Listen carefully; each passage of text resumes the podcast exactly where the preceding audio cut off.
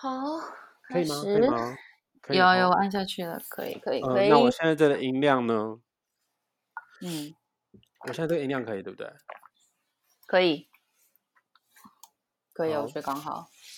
嗯，你现在在听的是《人生相谈室》，我们今天要讨论的题目是三十焦虑。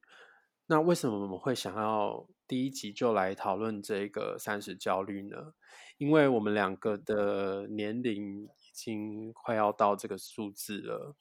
那我现在已经二八二九了吧？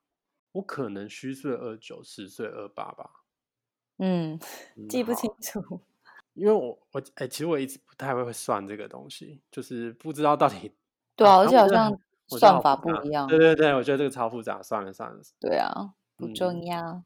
那嗯，三十这个岁数其实是一个算是一个门槛吧，它算是一个嗯阶段的开始，一个阶段的结束，也是一个阶段的开始。嗯像是我们都会说三十而立，四十而不惑什么的嘛。那三十而立会让我觉得，我们到了三十岁的时候，应该就是在事业上可能有了一些成绩，嗯那在感情上应该也有了一个稳定的交往对象了。嗯就是说，你人生已经上了一个轨道，你知道你自己想要什么，然后你也嗯很脚踏实地的在朝那个方向前进，这样。嗯但是呢，我现在已经快要到三十岁了，嗯，我的嗯状况好像 没有这样子诶。我现在不在预的，期中吗？对对对对，我现在的事业和感情其实都没有在这个理想状态里面。所以你说你事业跟感情是怎么样不在这个理想状态中啊？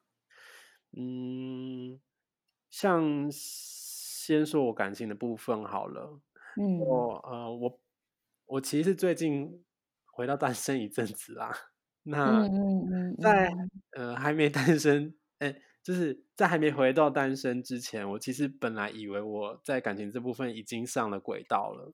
已经成功这样。对对对对，因为我 当时是以为说我会跟就是我的前任会嗯在一起到老，但就嗯是反正那个我跟他的事情你很很清楚嘛，就是嗯，对啊，有很多很各种故事纠葛这样。对，那反正就是我前任就是回到单身了这样子，嗯那就是如我前面说，我以为我会跟这个人在一起到老，所以其实当这一段感情结束的时候，对我的打击是非常的大的。那呃，我还跟我前任在一起的时候，我那时候是想说，我感情跟事业要两得意，是本来就是不容易的事，就是还好还有一个稳定的对象、稳定的感情这样子。那我嗯接下来只要再把我的事业搞定，我的人生应该就完美了。这样，结果没想到这次满这样，对对对，就就没想到就感情失败嘛，这样。所嗯以我原本建立好的那个世界啊，就突然瘫了一大块。那我想象那个很美好那个未来，也就是就瞬间就是整个灰飞烟灭这样子。所以其实现嗯在的我算是一个一事无成的人，但是对，但是我我人生还是要继续走下去这样子。对啊，也没有到那么严重吧，人生还是要走啊。嗯，我就是我，我现在就想说，我就继续先把我的事业这部分搞定好了。嗯，我其实因为大家都很常讲感情事业两得意嘛，就是嗯常把这句话这样子来，就是常常听到。嗯，其实一开始的时候觉得这句话感觉就是很狭隘啊，就是为什么大家往往都拿这句话来形容一个成功或是呃走在轨道上面的人的状态？但是我后来就是仔细思考一下，就就发现，我就想说，如果如果我自己觉得自己不够好，是不是在哪方面自己不满意，或是觉得还需要再改进努力？那就发现，其实其实从事业跟 感情两个方面，他们延伸出来的状态，确实是还蛮就就确实是可以用这个来跟来来看待一个人啊。那我觉得，特别是在三十岁的时候，那普遍大众或是社会，我觉得多多少少也都会拿这两方面来衡量，就是年龄来到三字头的人。嗯，那你觉得社会大众就是在这两方面是用什么样子的标准和期待在看待三十岁的人呢？嗯。我觉得就是一些蛮现实的问题吧，就比如说大家会想说，什么样的工作资历才叫好啊，或是你要有多少存款才叫合理啊，或是哦，你的另一半是什么样条件的人啊，等等的，就是你会从网络上很多文章会看到，或是 PTT 上面很多人的讨论，就是都会多少感觉到大家好像把三字头看作就是。某个需要被拿出来讨论的那种里程碑。嗯嗯，其实我觉得我可以大概理解为什么大家会把就是你说三字头，嗯，当成一个里程碑在检讨这样子。因为像是可能我们二十几岁的时候，二十出头吧，二出头的时候，大学差不多刚毕业。对啊，就说你如果没有嗯继续念书，你可能投入职场，你你其实差不多到了三十岁也会有一个成绩了吧？没错，因为已经累积了好几年的工作经验嘛。好，那就算那就算呃有继续念书去念研究所，那也差不多就是两年，对，就起码也有个三五年的工作经验这样。对，所以。嗯，我这样子算是还可以理解为什么三十岁会被拿来讨论。嗯，因为像是我自己是大学毕业之后，然后继续念书，就直接接着念硕士这样。对对对，那我一直都是念创作的啦，所以其实，在学生时期的时候就。已经会在做一些出社会也会做的事情，像是可能办展览，或者是去投一些奖项。嗯，那有的人他甚至可能在学生时期就已经在跟一些画廊有接洽了。所以其实不管是有没有继续念研究所，到了三十岁的时候，应该都是要在创作上上了一个轨道。嗯。但是我现在的状态跟很多继续有在走艺术创作的同学相比，其实是落后的。所以，当我看到谁谁谁又得了奖，谁谁谁又有展览，这种时候会就是很焦虑，也会在这种时候会开始自我否定。嗯，但另外一方面也会激发我自己的斗志啊，那个情绪其实是还蛮复杂的。嗯，所以是也是因为呃有一段时间累积一些创作了，所以会觉得到达三十岁的时候应该会要有某个高度这样。哎，对对对，没错。那还有一点，我觉得是就是在我们这个圈子有很多机会的那个年龄上限，其实是在三十五岁。我自己这边的资讯是这样啊，我知道的都是三十五岁。嗯，那这样子，你势必三十岁的时候就差不多要上轨道了吧？就是你至少已经有一个稳定产出的工作模式，让你可以在三十五岁前能一直稳定产出足够的作品，可以去抓住各种的机会。嗯，这样子，你三十五岁过后，当那些机会消失。如果那个时候还没有办法靠创作养活自己的话，我觉得之后要做到可以靠着创作养活自己，其实是我觉得蛮难的啦。有困难。嗯嗯嗯。那所以就是你自己是以把就是做到创作到三十五岁，起码要有一定的成就作为一个目标嘛？嗯。所以，所以是如果这段时间没有到。一个程度的话，你会觉得可能会觉得之后自己的机会就变得很少了。这样对啊，我觉得我说到这边，我应该有一个朋友听到可能会翻白眼，因为怎么说？因为他跟我是就是同圈子的，然后但是他他嗯其实算是我学姐啦，就是嗯大嗯我大我个两届，所以其实他现在应该已经是应该三十有了，那也有可能三十一了。嗯哼，那我刚刚蛮好的啊，所以所以呃我们蛮知道彼此的状况的。那他哦其实也是跟我一样，在自己那一届里面发展的没有那么的好。，OK，那照理来说，如果他没有上轨道，他会非常焦虑嘛。可是，可是，可是啦，那他可是我觉得他上轨道了，对，所以我觉得，我哦觉得没有问题，没有问题，对，是，OK，就他不用担心。那现在是，等下你我比较担心不要担心，对，我要担心我 自己。那所以你就是帮你自己设一个停损点嘛，大概就是在三十五岁的时候，然后嗯所以在那之前，你就是会反正就是持续的创作啊，然后去做各种你想要尝试的方法去创作，嗯，然后然后那所以是时间到了，你可能就会毅然决然的要转换跑道嘛，这样子。嗯，对，就是在三十五岁的时候，我会看我自己当下那时候发展的怎么样。那如果就是我觉得是乐观的的话，嗯我就会继续走下去。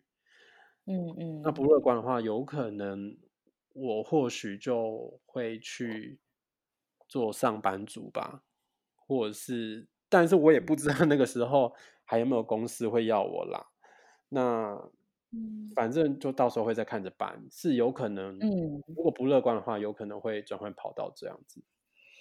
哦，哎，不过我觉得其实就是说有设一个停损点，我觉得也是好的，因为你就等于说你知道你有多少时间你可以去抓紧努力嘛，然后而在这段时间内，你应该就是可以全力的冲刺，就可以比较就是义无反顾的，你知道你你反正做到那个时间点，你你会做出一个决定，那在那之前你就可以呃尽情的就是发挥这样子。嗯，就我觉得这样是蛮好，因为就就我觉得保持弹性是蛮重要的。嗯嗯嗯。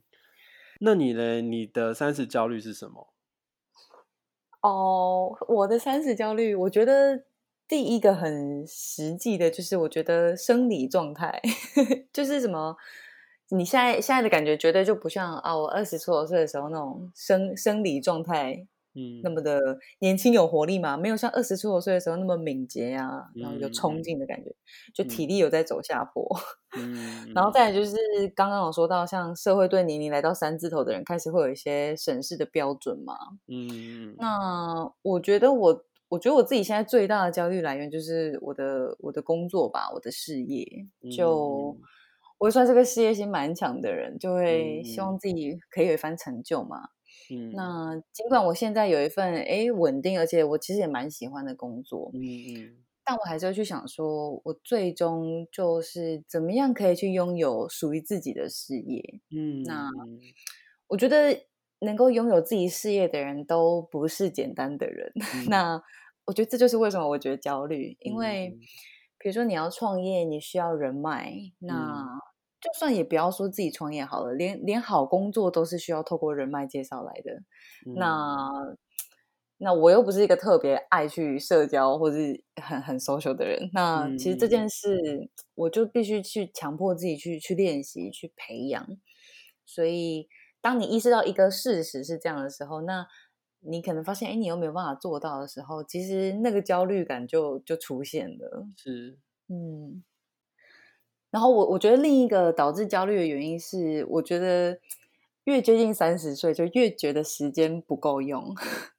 就是因为你想要把工作做好，你就要投入一段时间，你势必要去去检讨、去实做，然后而且还要吸收新的东西，然后再去持续的产出，然后这样的循环。嗯，那像我现在在做专案管理嘛，那它其实不是一个我我曾经学过的领域，只是嗯它是一个我想挑战，跟我觉得我我我我我觉得我有潜力，想要自己就是觉得想要去开发这一块。嗯，那对于这种东西，那它就是我需要去投入更多时间去补足我那些缺乏的技能啊、知识啊，因为我其实也没有受过这方面的对训练嘛。嗯所以在这种时候，你你其实找到一块自己小小的呃，说兴趣也好，或是小小的机会，嗯，那你其实想要去发展它，可是你同时你又看到旁边的人，哇，大家的可能有成就啊，大家的事业，就你其实难免会觉得自己已经远远落后，对，所以，嗯，对啊，所以就是在那种你觉得你好，你好不容易可能摸索探索了一段时间，你找到一个东西可以去发展，但是你其实看到别人怎么好像都爬得很快了，所以。哇，那个焦虑感就是你就会觉得我的时间不够用。嗯嗯嗯嗯，对啊。然后，而且如果啊，如果想要在事业上有所提升，就是所以也也会 push 自己去吸收更多不同领域的东西嘛，然后去了解更多产业的生态啊等等的。那你也会发现，就是你可能看的东西越多，你就越焦虑，因为你就会突然发觉自己知道的东西竟然这么少，然后你就会觉得。很很很担心，是不是现在跟不上大家在追的东西啊？是不是现在就是我 lost 掉什么资讯啊？就会有种种种这种焦虑这样出现。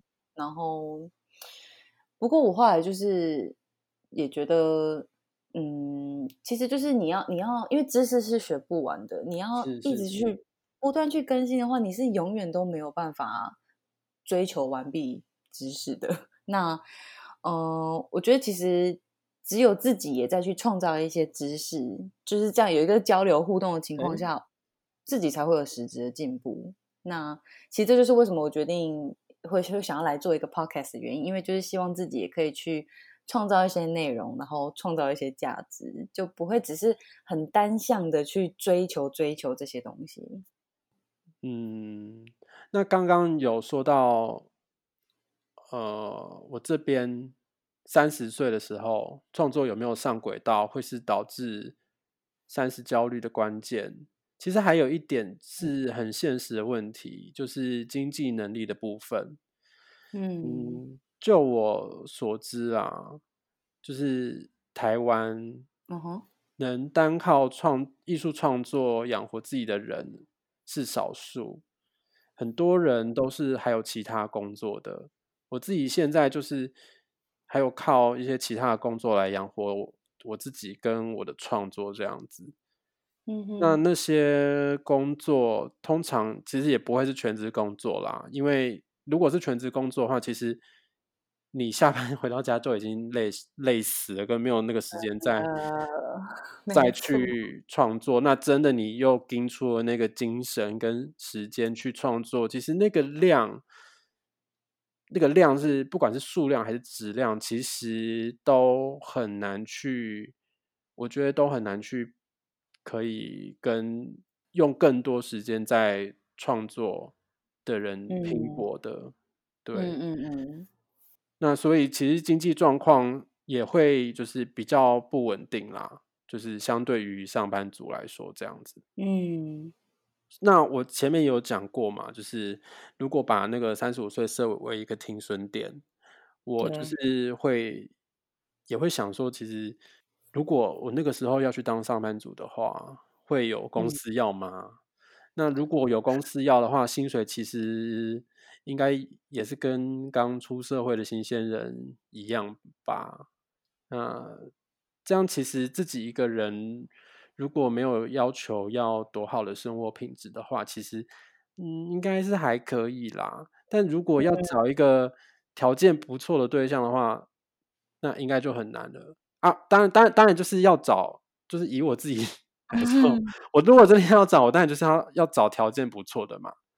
对啊，就是要不然，要不然我就就就不要，我我是这样的人。嗯嗯嗯，但是。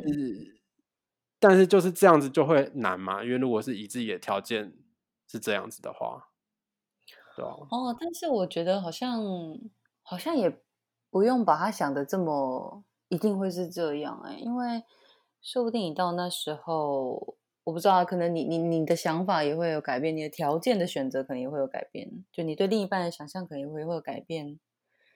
哦，也不一定会说，哎，那个时候。我我就算我要去当上班族了，然后还担心会有公司不要之类，我觉得这可能就觉得还不用先想起来放啊。我觉得，嗯，那倒是 这么快就接受了，倒是我觉得，因为因为你你你就是一直在，应该说你在职场打滚这么久啊，我就是没有什么职场经验的人，所以 我会觉得你会惶恐这样。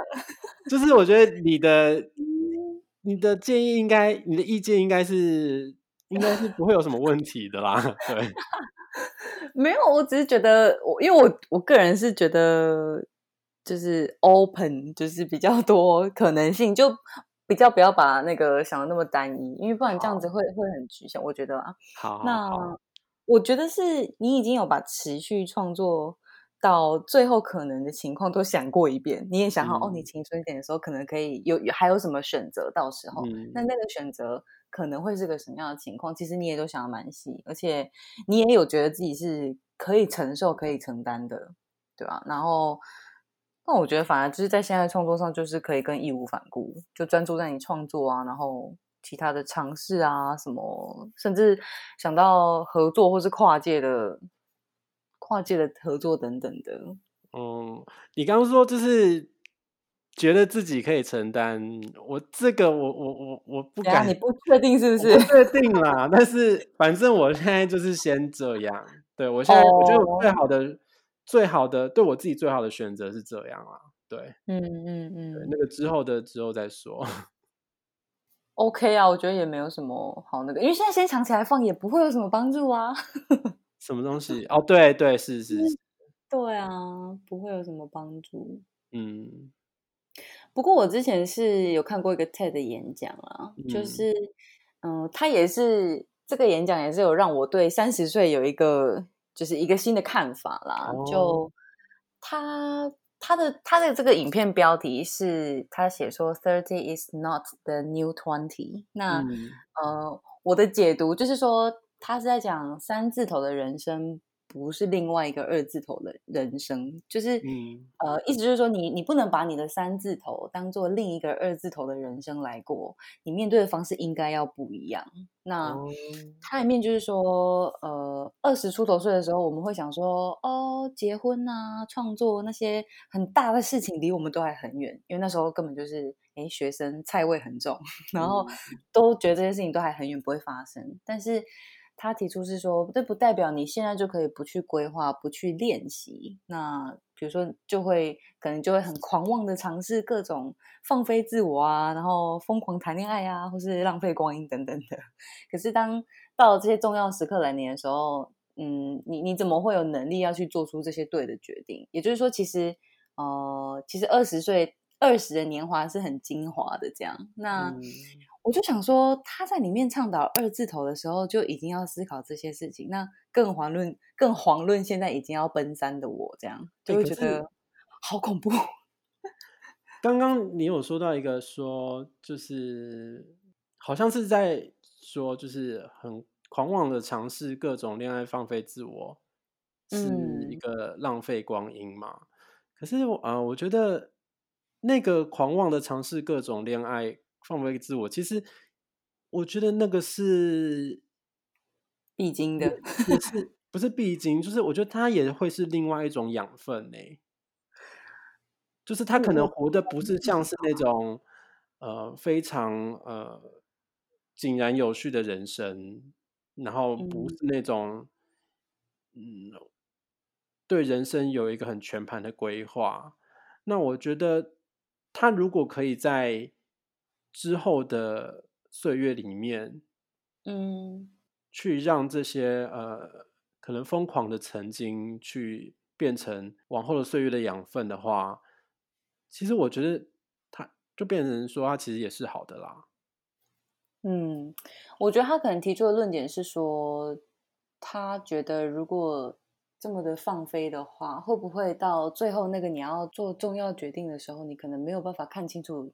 其实你要的是什么？就是这种感觉。哦，嗯，是是有可能。但我觉得这就是两两面都是有他的可能，可能，可能等于是说他他要真的去面临那些事情，他可能就会要再还是要再花一些时间。那他可能就会比那些有呃提早在规划的人，可能就再慢了一点。对，就是你可能就有好有坏啦，因为可能那些一直有在规划的人，可能就人生就比较没有那么精彩吧，我觉得。没错，我也会觉得是这样子。对对对，所以嗯，这样感觉就是有好有坏啦。对，就是看看你怎么去选择你想要什么样的人生吧。嗯，对啊。而且它里面还有提到，就是呃，比如说你职涯的前十年，会对于你未来能有多少收入有一个很关键的影响。也就是说，可能像大家不都说你。你出社会的第一份工作其实很关键、很重要。然后这个我不知道，我之前是对多少听到之后，那我都觉得很恐怖啊。所以我之前在选第一份工作的时候也是蛮谨慎的。哦，然后或或者是他还有说，比如说大部分的人也不是大部分，他是以美国的人口去去去做，对，那他是以美国的 case，他是说呃他们的。呃，终身伴侣也都是在大概是在他们三十岁的时候，那个陪伴在他们身旁的那个人，所以很有可能你可能来到二八二九三十岁的时候，嗯，陪陪伴你终身的那个人，其实也就是你那个岁数身旁的那个人，这样。那，嗯，还有就是说，他说我像我们我们都知道，儿童有发展的关键期嘛，是在五岁之前，那它会影响你整个。整个之后之后的发展嘛，那他说其实成人也有一个发展关键期，那也就是在二十几岁的时候。那就我就我就看完就觉得危机感很重啊，就觉得好恐怖。这这是这些事情如果都真的发生在二十几岁，那其实现在已经都要快要脱离二字头，就那种危机感会更更更深一点，所以导致这些三十焦虑的原因，嗯。就是一些这这种累加吧，就像你也很多，你也会有很多听到大家怎么说人生的规划等等的这些期待什么的。你刚刚说那个终身伴侣，就是通常是三十岁的时候陪伴在他们身边的那个人，虽然是美国的调查啦，是调查吧？嗯嗯嗯，就是个统计，嗯，统计。然后嗯，我觉得。说不定是前面该玩的都玩过了，然后到 三十岁的时候可能也累了吧，然后也想说就是对，想要定下来，然后可能好好的呃，好好的余生，对，就是也是了，因为你同时要你同时要去顾及事业跟感情，其实是很难的，我觉得。那那那可能可能前面就玩累的话，那。那到了差不多三十岁的时候，可能想说就找一个人就好好定下来，那可能剩下的时间可以拿来冲刺自己的事业之类的。但是，嗯嗯，但是当然也不可能把所有事情都拿去事业啦，因为毕竟感情还是要经营的嘛。但对啊，对啊。但是我觉得事业有成好像。相对于感情来说，要花的时间更多，所以或许可能会先去把感情定下来，所以可能三十岁，嗯，就已经有终身伴侣这件事情了。嗯嗯，哦，我确实遇过有朋友，哎，是这样子，然后他很年轻就结婚，然后后面就后来有一次聊天，然后，嗯，我就说，哎，你怎么那么想要那么早结婚？然后 他就说。他就是很直觉又很很明确，就回答我说：“这样才可以很专心的冲事业啊，就没有别的好顾虑，你就是真的全心一心一意冲事业这样。”所以真的是真的是这样，真的有。对他当时，对他当时给我的回应，我觉得，哎，他其实也没有思考。那我觉得以他的口气听起来，他就是他的规划就是要这么走的，而他也确实是这么执行的。所以我觉得确实有人他们的规划是这样子。因为我我我自己。我自己好像就是这样子想的，哦，是吗？对啊，因为 先搞定一个，然后再经营另外一个。对啊，因为像是我本来也是觉得我跟我的前任会就是走一辈子啊。嗯，那当然我遇到我前任也是一个意外啦。我如果那个时候没有遇到他，其实我就是。继续在对继续去搞定我自己的事业，然后一一边就是看会不会遇到对的人这样子。嗯，所以其实我也是这样子的啦，就看哪一个先到嘛，这样的感觉。嗯，对，因为我因为我是遇到他之后，我才想说，哦，那正好我的感情可以先定下来，然后好好去冲我的事业，这样子。嗯嗯，对。那其实我觉得先定感情，可能也不一定可以真的走到最后，因为我也有想过，说我这段关系的结束，可能跟我还没有上轨道的事业有关。嗯，那也因为这样子会让我自己有时候会想说，我自己是不是从一开始就做错了决定？就是我可能不应该踏上美术这条路，就是可能我应该去走那种，嗯，未来会比较有所谓大家说的呃投入的工作。就是，可能比较稳定收入的工作，或者是比较赚钱的工作的的路线，或者是说我可能也可以先念美术班嘛，然后到了某个阶段就转往转转往别的道路，因为嗯，像是我很多国小、国中同学都是把美术班当自由班念嘛，那这个这件事你应该也知道啦，因为你也是。你也是这样上来的嘛？对，嗯，对。那你跟我不一样的，就是在我是一直在在美术这条路上面，可是你的话是在大学毕业后就转战设计，嗯，然后因为设计，所以其实就。相对会有一个比较稳定的收入嘛？那后来你又自己再继续进修，然后就是因为有一个稳定的收入，所以其实你可以存钱去，嗯，去呃，再再深造，让自己更有竞争力。我觉得你现在这个就是转网设计这件事情，现在看起来是一个好的选择对啊，嗯。我当时真的是大学毕业选择转换跑道，那时候其实蛮明确，就觉得我想要先暂停画画这件事情。嗯，那嗯，当时确实是真的有有有一些是嗯蛮实际的考量，就我觉得哦，我想要就是去公司去上班去赚钱这样子。是是，嗯，但是我觉得。呃，一定不可能是背离你原本所学的东西啦，因为，嗯，就是要就是根据自己的能力去考量新的可能性，但就是完不是完全跳开，因为那些你曾经受过的训练啊，你的经历其实都是养分，那应该要去发挥它，所以那时候就选择做设计，然后确实去上班，他呃，我我我就是哎开始赚钱嘛，然后。赚了钱，你可以开始哎，也是投资自己，然后，呃，确实是可以再去。我觉得确实他有让我可能能做更多自己想做的事。嗯嗯，但这都是累积啦，然后相辅相成吧。你在工作中你得到经验，你也有办法养活自己。那。其实我觉得那个状态对我来说，呃，还蛮重要的。我会希望自己可以维持在那样的状态里面。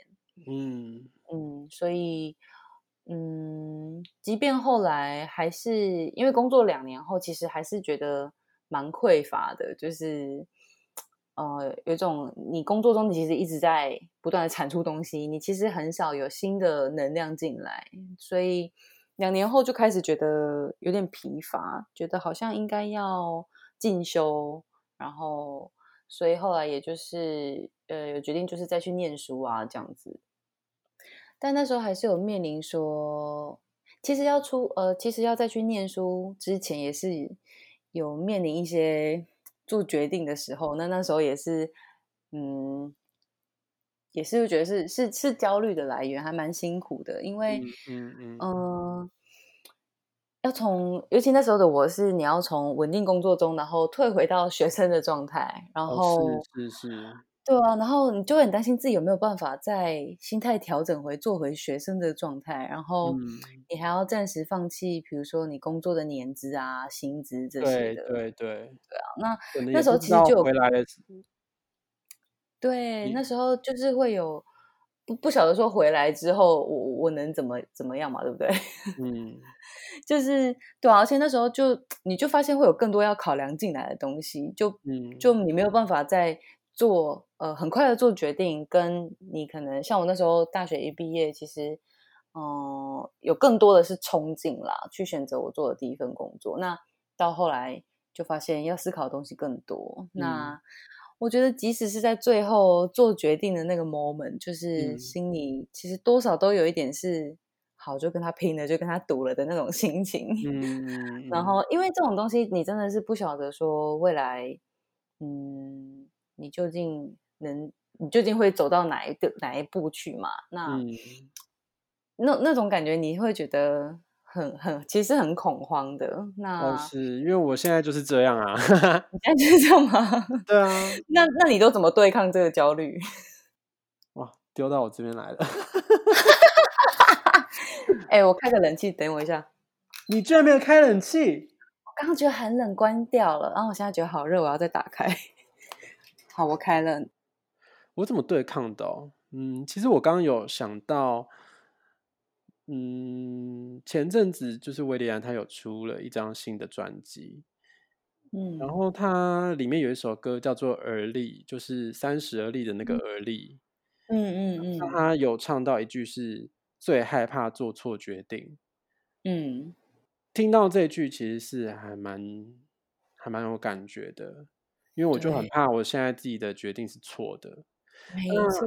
那呃，我那一阵子就是有看了很多他上一些不同的通告的影片，他在一嗯个娜娜大师的 YouTuber 的那个影片里面有聊到这首歌。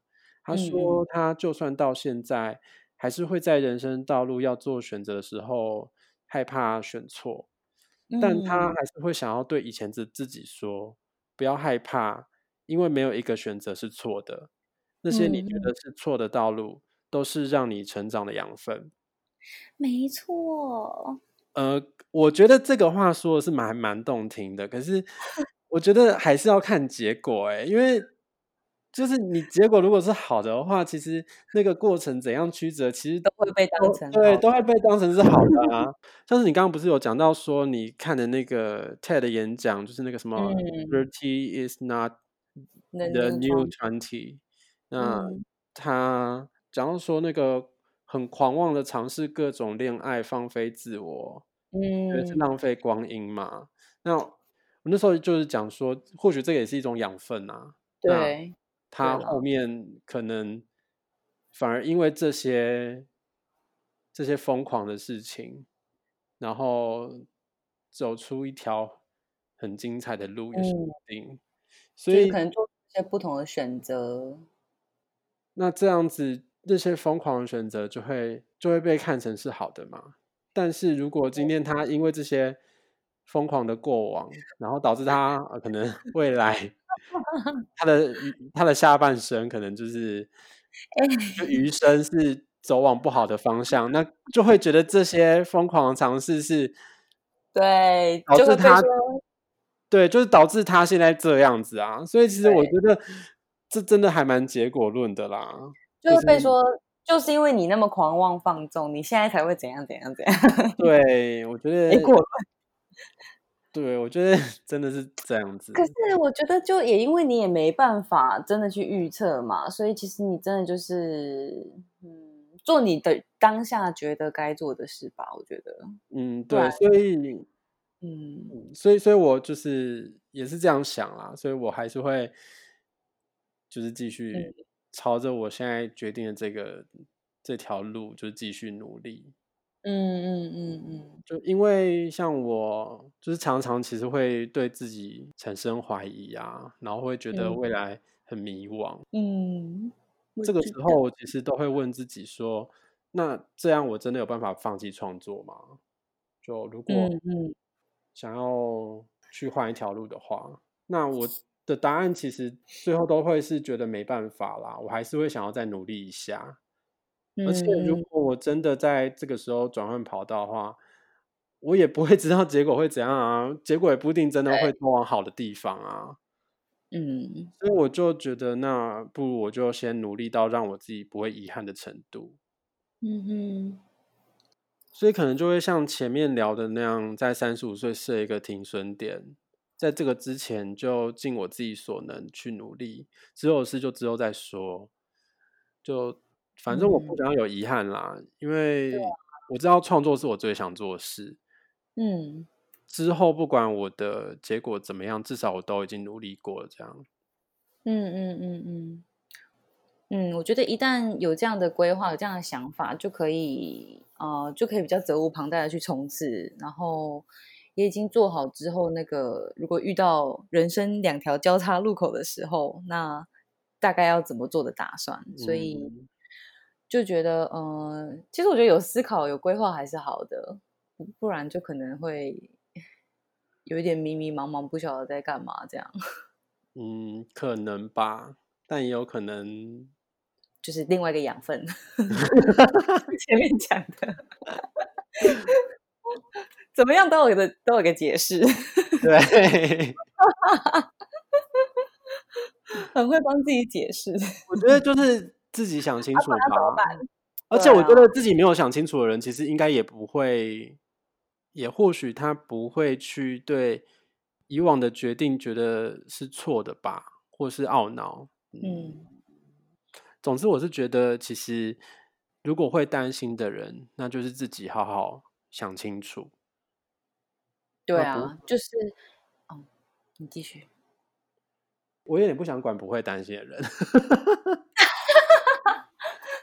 对对啊，不会担心的人，我还帮他想想屁啊。哦，好好，我知道怎么讲啊。那不会担心的人，我觉得就嗯嗯啊，既然都不会担心，对，既然都不会担心，那就要自己好自为之。对啊，自己好自为之，还帮你想嘞。好啦，那我我们现在几点？我们现在刚好三点半，天哪，半夜三点半。对，好，那我们就差不多聊到这边。对啊，好，那那就往后有更多议题可以再一起拿出来聊聊。好，那先这样喽，拜拜。拜拜。